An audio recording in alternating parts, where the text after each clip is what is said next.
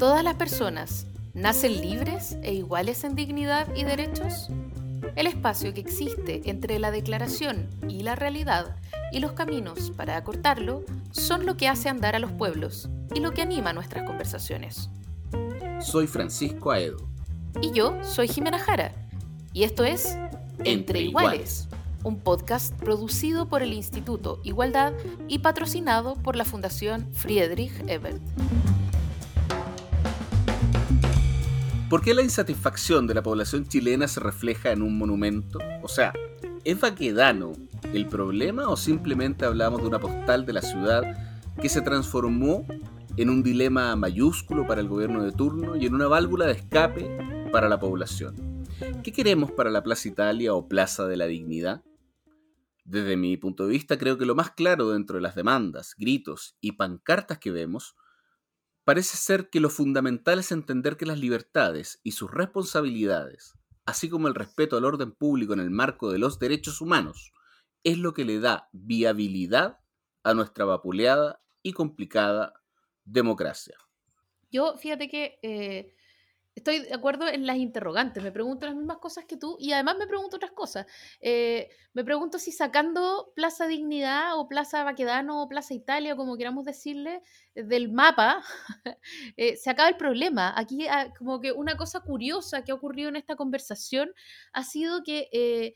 Plaza Italia misma o Plaza de la Dignidad misma ha sido un tema, como si no fuera síntoma de otro tema mayor. Eso a mí me llama mucho la atención, ¿no? Como si en el fondo uno sacara eh, este circulito que debe tener un nombre técnico, esta especie como de donde está, eh, si uno sacara esa, esa rotondita de, Plaza Italia, se soluciona el problema. Es como el sillón de Donoto, ¿no? Eh, y, así ha sido conversado. O sea, ¿qué hacemos con esto? Como si fuera un, pequeño drama y se acabara poniéndole este cubo, por ejemplo, este cubo mm. que le pusieron al, eh, o, este enrejado de acero. Eh, y pucha, parece que no, parece que están pasando cosas interesantes ahí, como tú dices, eh, no, no, no, necesariamente tienen que ver con Baquedano y, parece que necesitamos conversarlo un poquito más profundamente que solo decir que está bien rayarlo, que está mal rayarlo, que está bien sacarlo o que está bien plebiscitarlo, ¿no? creo que... De alguna manera yo creo que nos hemos quedado como con la idea del rediseño de la plaza, pero donde tanto tiempo estamos cuando celebramos, cuando protestamos, etcétera, pero, pero que de alguna manera esto implica otra cosa que es un rediseño de la sociedad, que tenemos que conversar como entre todos y todas. Y yo creo que estamos mirando para variar la imagen de la tele y olvidando el diálogo. A mí esa es la sensación que me da. Salgamos de lo cosmético. Yo encuentro que ese es como el propósito de este podcast, ¿no? Exactamente. Por eso tenemos un gran invitado. Estamos en esta ocasión eh, para este podcast Entre Iguales con Genaro Cuadros, arquitecto, urbanista, académico, no, perdón, no académico, director de escuela, además de la nueva Escuela de Arquitectura de la Academia de Humanismo Cristiano. Así es. Así que con él estamos en este minuto para hablar quizás de uno de los temas que ha, surgido mucho desde la contingencia, pero que también tiene una serie de repercusiones y proyecciones que ha sido esta guerra que se ha llamado la guerra de las estatuas, por decirlo de alguna manera, en Plaza Italia, pero que más allá de eso, eh, de alguna manera está mostrándonos una mm, situación de insatisfacción, diría yo, de la población chilena que se ha reflejado finalmente en un monumento. O sea, la pregunta que yo me haría para empezar a partir, eh, ¿es Baquedano una figura odiosa, histórica, política, militar, o simplemente estamos hablando de una postal de la ciudad que se transformó en un problema mayúsculo desde el punto de vista político, pero también en una válvula de escape respecto a la rabia de la gente. ¿Qué, opinas tú en ese sentido, Genaro? Hola, eh, gracias Francisco y Jimena por la conversación que vamos a hacer y eh, por la invitación a Entre Iguales. Em, y para tratar de responder a tu pregunta, yo creo que, mira, yo no estoy seguro que, que sea tan determinante la figura misma de Baquedano más amén de que no la comparta o que tenga mis reparos sobre ella, eh, da un poquito lo mismo.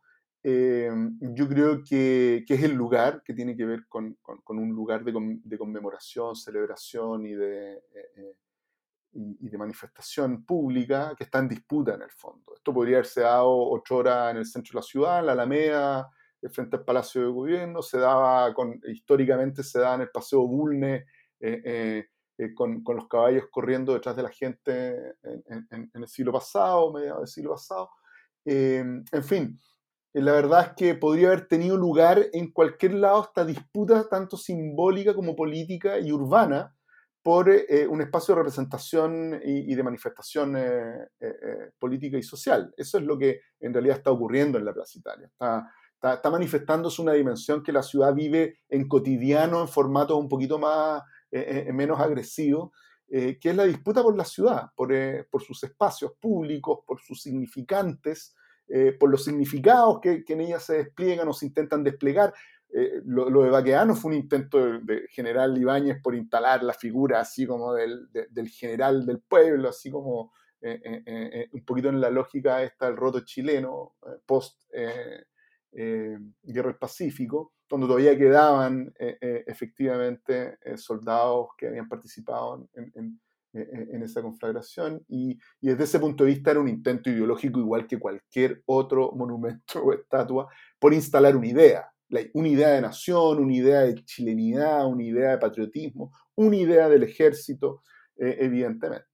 Yo em, quiero preguntarte cuánto hay de, porque tú hablas de la disputa por el espacio, ¿no? Por la ciudad, pero también hay una especie de respuesta a la institucionalidad o, o a cómo se narra desde la institucionalidad y desde la oficialidad eh, la historia, ¿no? Eh, eh, o por lo menos esa es la sensación que uno tiene. Este no fue el único hito, no sé si tú te acuerdas, en la misma época del estallido cayó Pedro de Valdivia, eh, le, cortaron la cabeza, un montón de... Entonces, eh, de alguna manera, claro, aquí pasó algo extremo, llevado al, al sumo, y, en buena parte, y eso que también quisiera conversarlo contigo, en parte a la intransigencia de las fuerzas públicas, ¿no? Porque, porque se transformó en un, en un símbolo básicamente que no caía. Eh, e, es como un odio contra la institución y contra la forma de que se, en que se narra el orden de alguna manera? Yo creo que el problema está precisamente en tu última palabra, el orden. En Chile el orden es como un plusvalor, es como el valor de los valores, el más importante de los valores.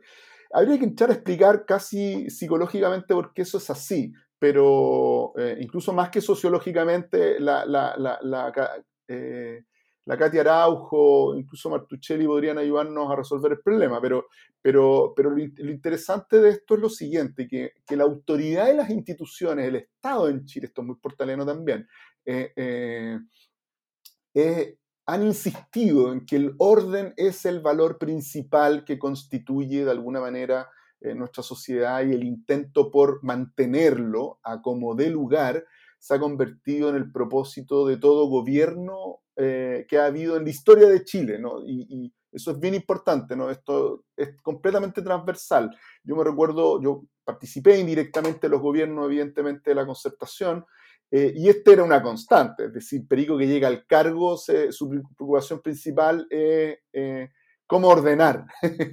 y, y, hay un intento permanente por ordenar, porque eso te da control, control político y social en un país que eh, eh, que necesita imponer eh, por la fuerza el control político y social para mantener el orden nuevamente. y obviamente esto ya está llevado a un nivel superlativo con un modelo que si no fuese por esa capacidad de imponer el orden, tanto ideológicamente como por la fuerza, tanto militarmente como policialmente en la vida cotidiana, tiene pocas posibilidades de subsistir, porque precisamente su premisa principal es que cada uno se salva como quiere, o como puede, y bajo esa lógica, eh, la verdad es que no hay nada muy diferente entre un ejecutivo de una empresa coludida y el jefe de los narcos en una población. No hay ninguna diferencia. Son dos brillantes emprendedores con capacidad de gestión eh, eh, y de dar orden en sus respectivos territorios y controlar sus respectivos territorios para básicamente satisfacer una función de intercambio que podría haber sido de cualquier cosa pero tocó que fuera hoy día de droga. Si no hubiese tocado en otra época, habría sido, no sé, de pollo, de caballo o de ganado, habría sido cualquier otra cosa. ¿ya? Eh, quizá en el futuro sea de juegos de internet, no sé. Eh, eh, pero esto es una, una, obsesión eh, y se transformó en una, una, obsesión además necesaria por parte de la élite para controlar el espacio público. Yo creo que tenemos un serio problema de convivencia en el espacio público. Nos cuesta eh, participar de él, eh, porque además eso es un fenómeno nuevo y es bien potente, y es que había una explosión significativa, se los voy a plantear de la siguiente manera, y es que el recientemente nosotros hicimos una encuesta que habíamos hecho hace, hace ocho años atrás eh, en, Santiago Como Vamos, que es una, una un consorcio de organizaciones de la sociedad civil eh, que trabajan con universidades para eh, proveer información de monitoreo de la ciudad. Y se preguntó en términos generales en sus actividades de ocio o entretención, ¿usted prefiere actividades en su domicilio o fuera de su domicilio. Y hace ocho años hicimos esta misma pregunta y era exactamente a la inversa. En la actualidad, el 63,5% de la población prefiere salir de la casa y hacer actividades de ocio y entretención fuera de la casa. Eh, y 33 en, eh, eh, dentro de la casa. cuando le preguntamos hace ocho años era 40% fuera de la casa y el restante 60% era dentro de la casa. Y como la actividad más realizada, que lamentablemente no hicimos esa pregunta este año, porque consideramos que iba a ser fome, imagínate cómo nos equivocamos, hace ocho años era ver tele. era la actividad, la rompía, tenía 76. El que seguía más cerca, así como con, con 10 puntos, era, no sé, ir al mall. Eh, es decir, lo que quiero decir con esto es que ha habido un cambio de los chilenos en la apreciación sobre la actividad eh, fuera de la casa, por ende, del uso del espacio público, eh, la importancia de, los espacios públicos, las plazas, los parques, la calle, eh, la vereda, etcétera, que, cambió, que cambió, que cambió para, para no volver a ser la misma para, en el futuro. Eso, esto es un dato que se va a quedar durante mucho rato y lo hemos visto no solamente por las marchas y la, innumerable cantidad de gente en los espacios públicos, sino porque también se, se, se empezaron a romper ciertos límites. Yo creo que eso es importante en una ciudad. Genaro, en ese sentido, más allá del tema de la plaza, obviamente, ¿no viene otro debate que, que, que quizás mucho más profundo que tiene que ver con, con cómo vemos la ciudad, con, la participación de la ciudadanía en, las decisiones de regulación, la opinión de los vecinos en materia y vecinas en materia de transporte? O sea, la pregunta ahí ¿Crees que estamos preparados para eso, para esos, para esos debates o debemos ver cómo integramos eso a la ecuación ciudad que normalmente uno hace? Mira, yo creo que, pasa algo que, que yo me, no me imaginé que podría ocurrir tan rápidamente cuando iniciamos Marca tu voto eh, hace muchos años, eh, en la perspectiva de tener una asamblea constituyente y, iniciar una nueva constitución, que es en lo que estamos hoy día eh, casi milagrosamente, em, pero debido básicamente a esta disputa en la ciudad eh, masiva y, el estallido social, esta revuelta, no solamente un estallido, una revuelta eh, popular, em, yo creo que, se ha ido instalando, no ha terminado para nada de instalarse y parte del proceso constituyente va a tener esa labor como primordial. a propósito de la Plaza Italia, la idea de que es bueno deliberar y que es que deliberar es algo muy superior a que te consulten o a participar simplemente de un proceso, sino a desarrollar opiniones, nutrirte de las opiniones de los otros y construir una opinión colectiva en, un proceso institucionalizado. Eh, ¿Qué es finalmente lo que nosotros siempre buscamos con la Asamblea Constituyente? El valor de una Asamblea Constituyente, un proceso constituyente en propiedad, con personas escogidas para aquello, eh, de lo más diversa, tiene que ver precisamente con gatillar un proceso de deliberación a lo cual los chilenos estamos poco acostumbrados eh, y a lo cual el Estado es el que está menos acostumbrado de todos. Es decir, cuando uno ve cuáles son las provisiones que tomó el actual gobierno para el proceso constituyente, tú decís, estos tipos no entendieron nada, porque es como, no, hay que arrendar un local, hay que comprar computadores, porque hay que tener así como eh, eh, cosas en las redes, y, sacar el presupuesto, eso o sea, como, son como tres cosas, y cómo le vamos a pagar a los constituyentes, cómo vamos a arrendar el local y cómo vamos a amueblar el local para que, para que puedan conversar cuando lo que necesitamos es desatar eh, desde Arica a Punta Arena un proceso de conversación eh, multitudinario, ¿ya? Eh, en todos lados, en todos los territorios, en todos los niveles, en todas las generaciones, que puedan nutrir a estas personas que van a estar sentadas en el Palacio Pereira eh, para desarrollar un proceso deliberativo de toda la sociedad. Y yo, creo que eso hay que entenderlo como, como un, tema relevante. Y, eso va de la mano de estos fenómenos de disputa por el espacio público. y, y, la mala comprensión de la policía y de la autoridad respecto a cómo controla esto. Entonces, no la chunta nunca, siempre se equivoca en la medida, la medida siempre incendia y escala aún más eh, la disputa por el espacio, eh, y que tiene que ver lisillanamente con, con, algo que también es, muy propio en Chile en todos los tiempos, eh, y que es muy violento, ¿ah? es muy violento verlo ocurrir, que hay una cero comprensión del derecho a la manifestación y a la deliberación, al debate y a, la contraposición de otros. Es decir, acá, o sea, este es el único país del mundo en donde a alguien eh, le sacan un ojo por estar levantando un cartel en, la vereda. en la vereda. O sea, o sea, el único país del mundo donde los pagos te pueden joder la policía puede interrumpir a personas que caminan por la vereda porque se le ocurrió, porque, porque porque pierden el control. Entonces, eh, en vez de proteger a los manifestantes, el único país del mundo en donde los manifestantes se les pone en riesgo. Eh, y yo creo que eso es eh, bien decidor de, por qué llegamos al punto que llegamos respecto de la Plaza de la Dignidad y el monumento a Aquedano. y yo creo que hay un, otro factor relevante que está implícito en esa disputa y que tiene que ver con, que también es territorial, y que tiene que ver con nuestros pueblos originarios, no es casual que, que la bandera de nuestros pueblos originarios es la que eh, eh, ondee permanentemente en, en, la Plaza de la Dignidad, porque además es un lugar, y con esto quiero agregar otra, otra dimensión del debate sobre el espacio público y la ciudad y el territorio, que es la dimensión que nuestros pueblos originarios tienen sobre el territorio.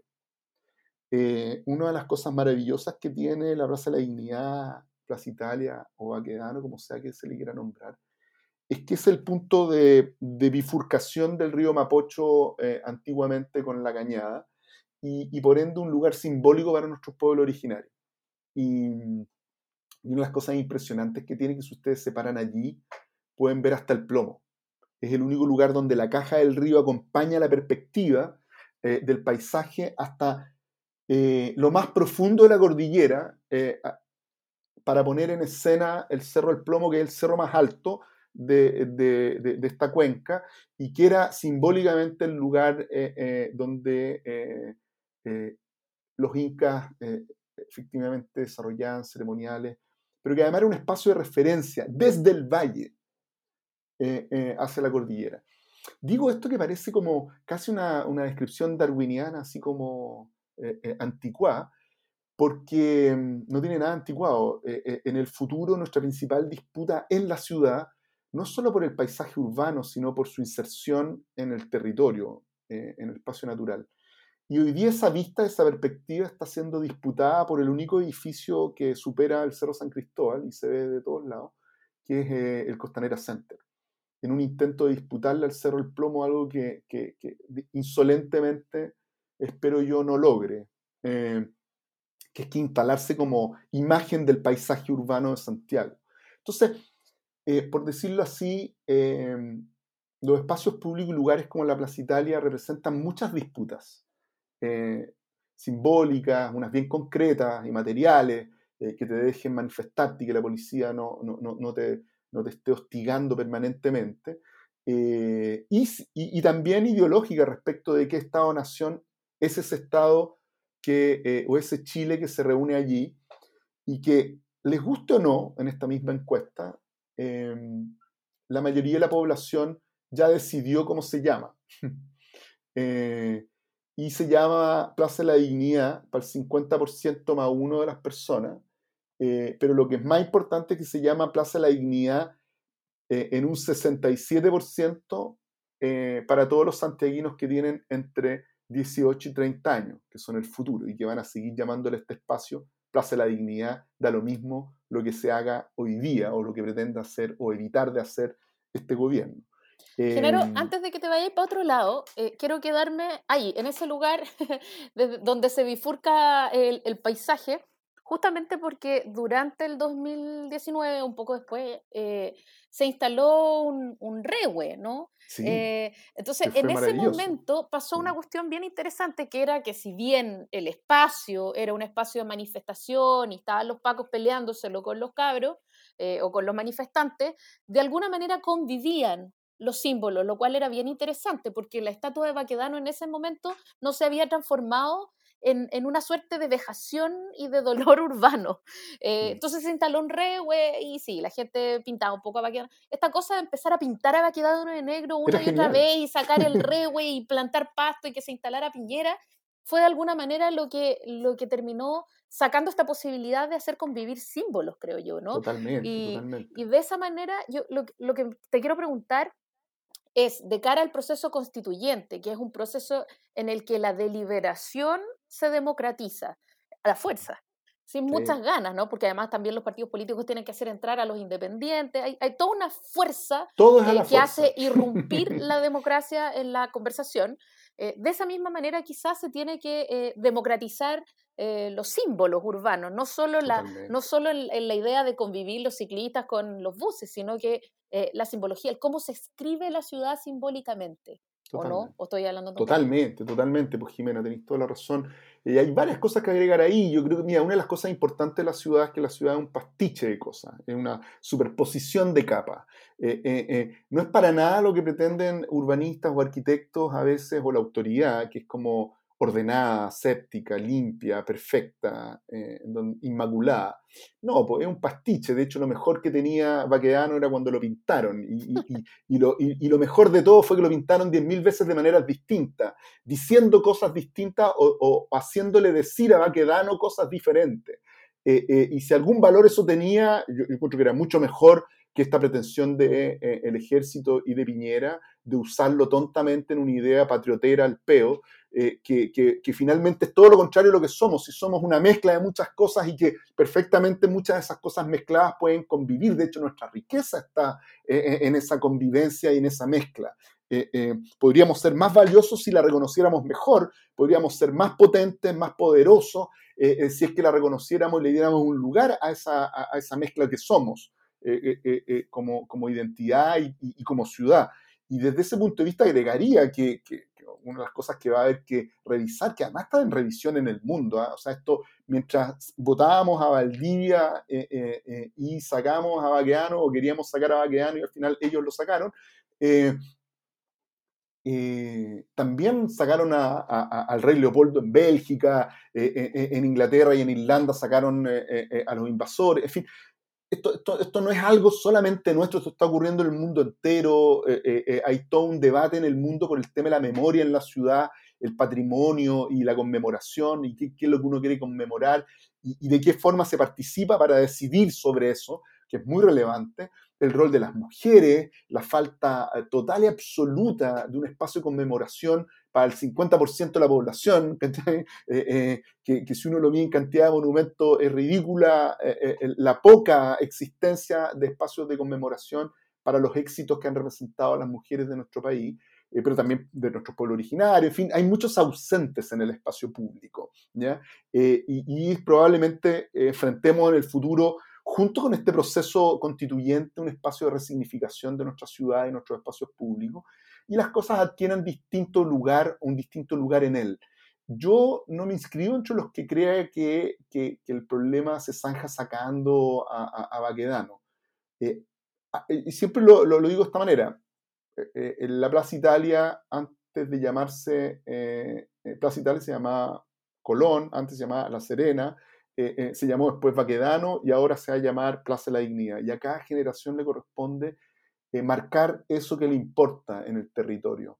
Eh, y le tocó a esta, por eso digo, este, este, esta gente que tiene 18 o 30 años, eh, que en un 67% tiene zanjado el problema, no se va a modificar. Esas personas van a seguir denominando Plaza de la Dignidad la Plaza de la Dignidad y por consiguiente eso no va a cambiar. Y más bien lo que corresponde es buscarle un lugar adecuado quizás dentro de la misma plaza Baquedano, así como se corrió el, monumento de la República Italiana y, se, emplazó Manuel Rodríguez y Balmaceda, quizás buscar otro lugar donde esté Baquedano, o algunos dicen que se vaya un cuartel, que también podría ser una, posibilidad si entendemos esta idea de que de, que la república es mucho más que el ejército de la república. Eh, que una idea media napoleónica, media anticuada y a esta altura, sobre todo porque yo creo que todo el mundo perdió de vista que, que la esencia de un ejército republicano es que está compuesto por sus ciudadanos. Esta idea napoleónica de la Revolución Francesa, que, que, ya no hay mercenarios eh, contratados por el rey, sino los ciudadanos defienden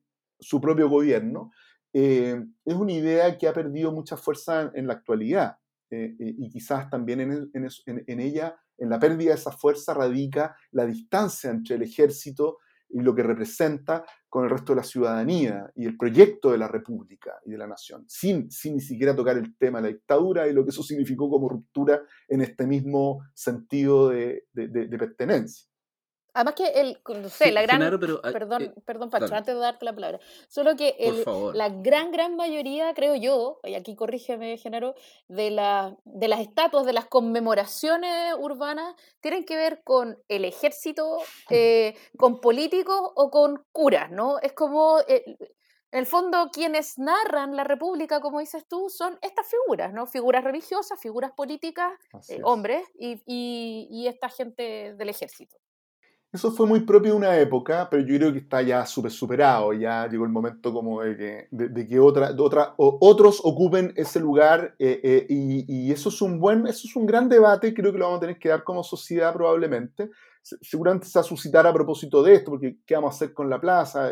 Están estas ideas totalmente eh, demenciales de, de hacer una estatua retráctil o sumergible. Eh, eh, eh, no esperaba nada muy bueno de ese, de, ese sujeto que, que, es nefasto, pero, pero además es, es, leso, porque no se puede, no se puede técnicamente debajo de, de, Baqueano, hay, no solamente hay un metro, hay... Hay un muerto. no solamente además hay un soldado desconocido allí, sino además hay en fin, ductos de agua que son fundamentales, que van a dar al Mapocho y que pasan justo por ahí, en fin, hay matrices, o sea, hay una serie de cosas que hay que resolver antes de cualquier esa idea estrafalaria, eh, y, lo que es más importante resolver es hacer esta discusión, este, es un debate, un deliberativo muy relevante. Genaro, yo en ese sentido, a ese, a ese punto quería ir también al tema de la democracia, quizás un poco si lo, si lo prefieres. Porque yo te he escuchado decir, lo hemos escuchado hace poco, que, la ciudad es un permanente territorio en disputa, que me parece súper correcto.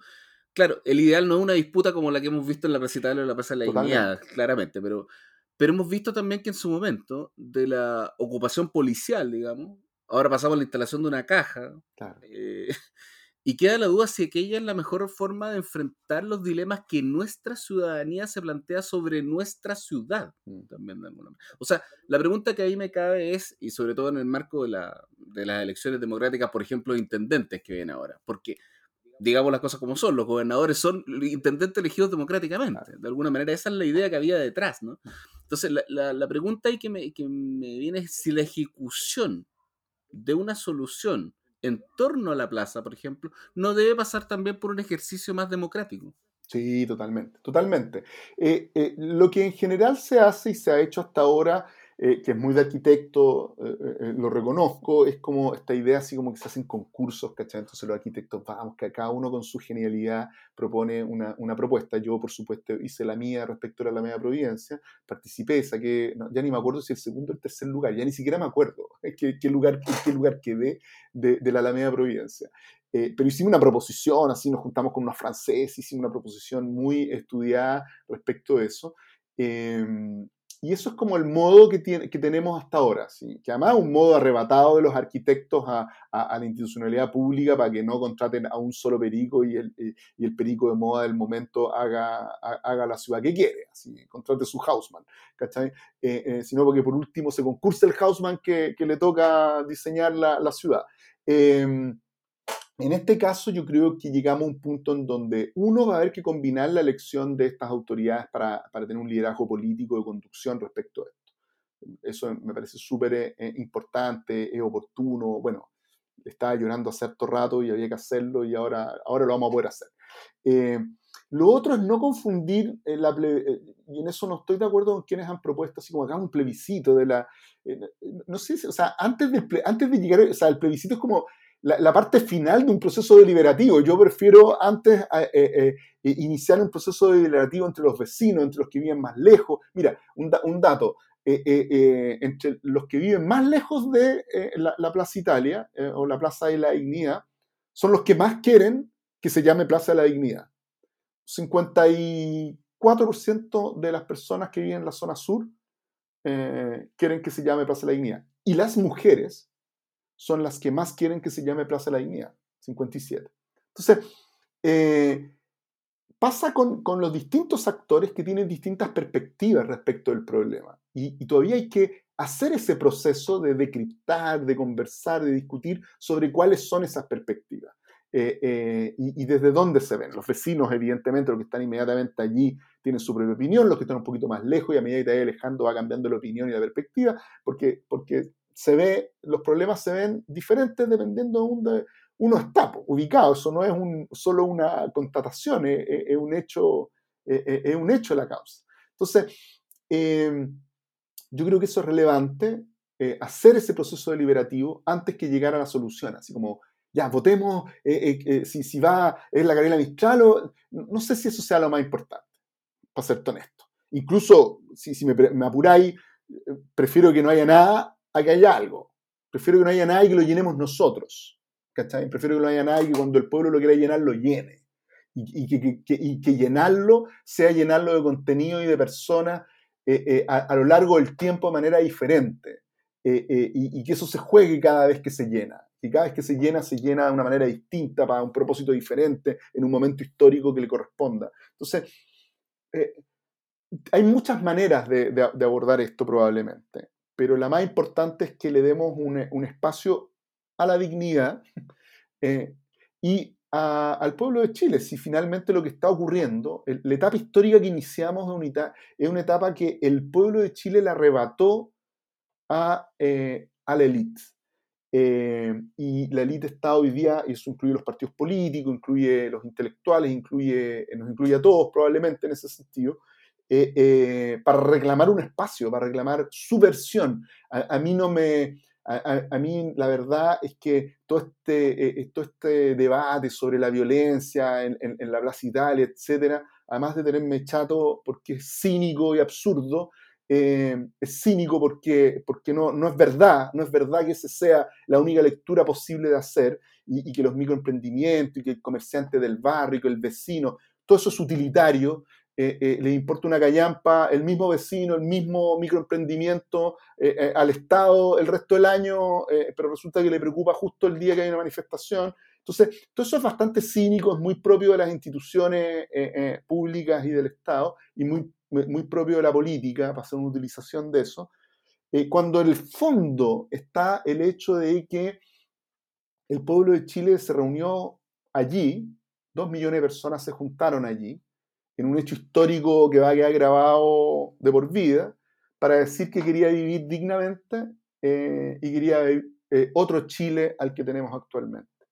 Y eso todavía está por concretarse. Por consiguiente, si eso está en disputa, malamente no lo va a estar también la Plaza Italia y todas las plazas Italia o plazas de la dignidad a lo largo de todo Chile. Eso es lo que está en disputa y yo prefiero que eso tenga una escenografía real en un lugar y lo vamos a ver a que sea una disputa eh, eh, solapada, escondida, eh, que, solo se ve en las poblaciones, que es donde nadie va a ver que se disputa todos los días ese Chile indigno por un Chile digno. Entonces, yo eh, pararía con el cinismo respecto de esto y le daría espacio a, la dignidad. Eso es lo que ha sido reclamado. Y, yo creo que eso es lo que eh, eh, la izquierda, los socialistas, la gente progresista, los demócratas debieran intentar situar.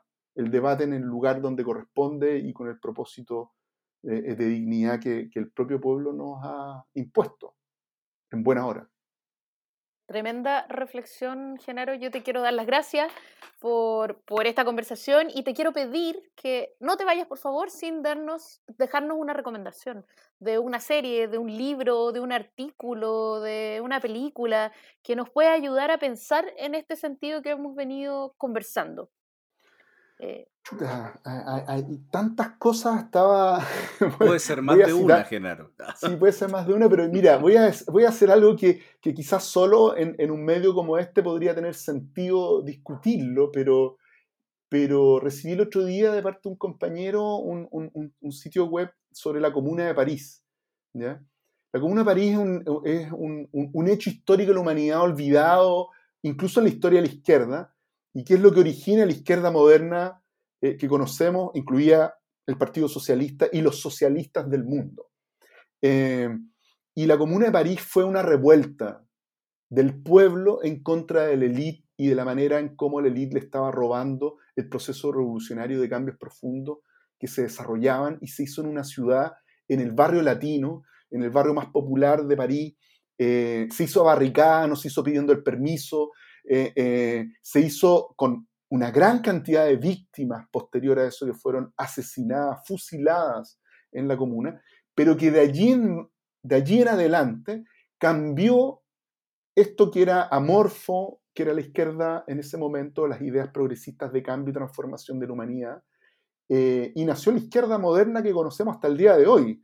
Eh, y, fue una revuelta, fue una revuelta eh, que está olvidada en, la historia de la humanidad, y que cumple ahora en mayo, el 28 de mayo, creo, 27, eh, aniversario, y está lleno de, en, Francia está lleno de, recitas a, la, a, las revueltas de la Comuna de París.